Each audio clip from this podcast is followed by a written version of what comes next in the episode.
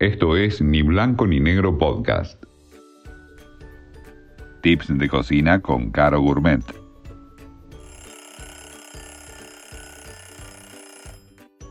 Hoy les voy a enseñar una manera distinta de hacer los espárragos. Los puedes acompañar con carne, pollo o comerlos solos o como una entrada. Son súper fáciles y quedan riquísimos.